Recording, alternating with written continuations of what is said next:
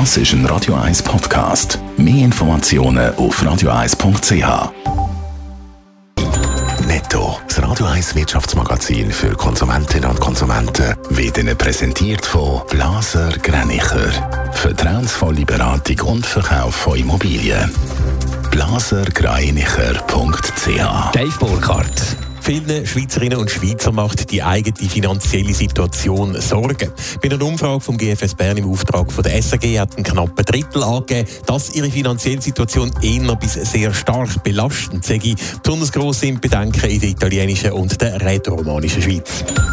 Die Raiffeisenbank macht im ersten Halbjahr einen deutlichen Gewinnsprung. Unterm Strich bleibt ein Reingewinn von über 700 Millionen Franken. Das entspricht laut Raiffeisen Mitteilung einem Plus von mehr als einem Viertel. Nach der CS-Übernahme durch Ubs ist Raiffeisen die zweitgrößte Bankengruppe der Schweiz. Auch der Winterthurer Autoteile-Zulieferer Autoneum schaut auf ein erfolgreiches erstes Halbjahr zurück. Der Umsatz ist um fast ein Viertel auf 1,1 Milliarden Franken gestiegen. Beim Gewinn bleibt unter dem Strich ein Plus von knapp 58 Millionen Franken. Im Vorjahr hat es im ersten Halbjahr noch einen zweistelligen Verlust gegeben. Fast zwei Wochen lang ist nach der Entgleisung von einem Güterzug kein einziger Zug mehr durch den Gotthard-Basistunnel durchgefahren. Jetzt rollt der Verkehr wieder durch den längsten Eisenbahntunnel äh, weiter, aber immer noch ziemlich stark eingeschränkt, Dave Burkhardt. Ja, nach diversen Testfahrten ist die Oströhre vom Basistunnel um Mitternacht wieder für den Verkehr freigegeben worden. Bis auf weiteres fahren jetzt aber nur Güterzüge durch den Gotthard. Das hat die SBB ja letzte Woche schon angekündigt. Im Moment sind etwa 100 Tunneldurchfahrten pro Tag möglich. Außerdem fahren noch 30 weitere Güterzüge täglich über die Gotthard-Panoramastrecke.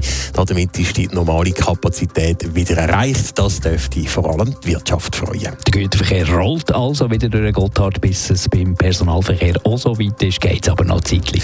Ja, das dürfte in diesem Jahr sehr wahrscheinlich nicht mehr passieren. Bis auf weiteres werden darum Personenzüge weiter über die Panoramastrecke umgeleitet. Das verlängert die Reise in beide Richtungen um etwa eine Stunde. Allerdings können ab morgen mehr Züge mit der maximalen Länge verkehren, schreibt die SBB. Das bringt wieder mehr Sitzplätze und so sagen auch Tagesausflüge ins Tessin wieder mehr oder weniger problemlos möglich. Dazu bietet die SBB auch wieder Sparbillett vom und ins Tessin an. Generelle Preisreduktionen wegen der Umstände gibt es aber weiterhin keine. Im Gotthard Basistunnel selber wird weiterhin fließig aufgeräumt. Die Mehrzahl der 16 entgleisten Wege ist nämlich immer noch im Tunnel. Die meisten sind so stark beschädigt, dass sie für den Abtransport müssen zerlegt werden Die Arbeiten im Tunnel, bis die fertig sind und alle Schäden behoben sind, dürfte es also noch Monate dauern.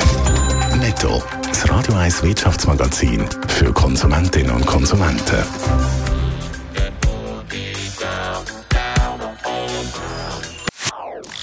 Das ist ein Radio 1 Podcast. Mehr Informationen auf radio1.ch.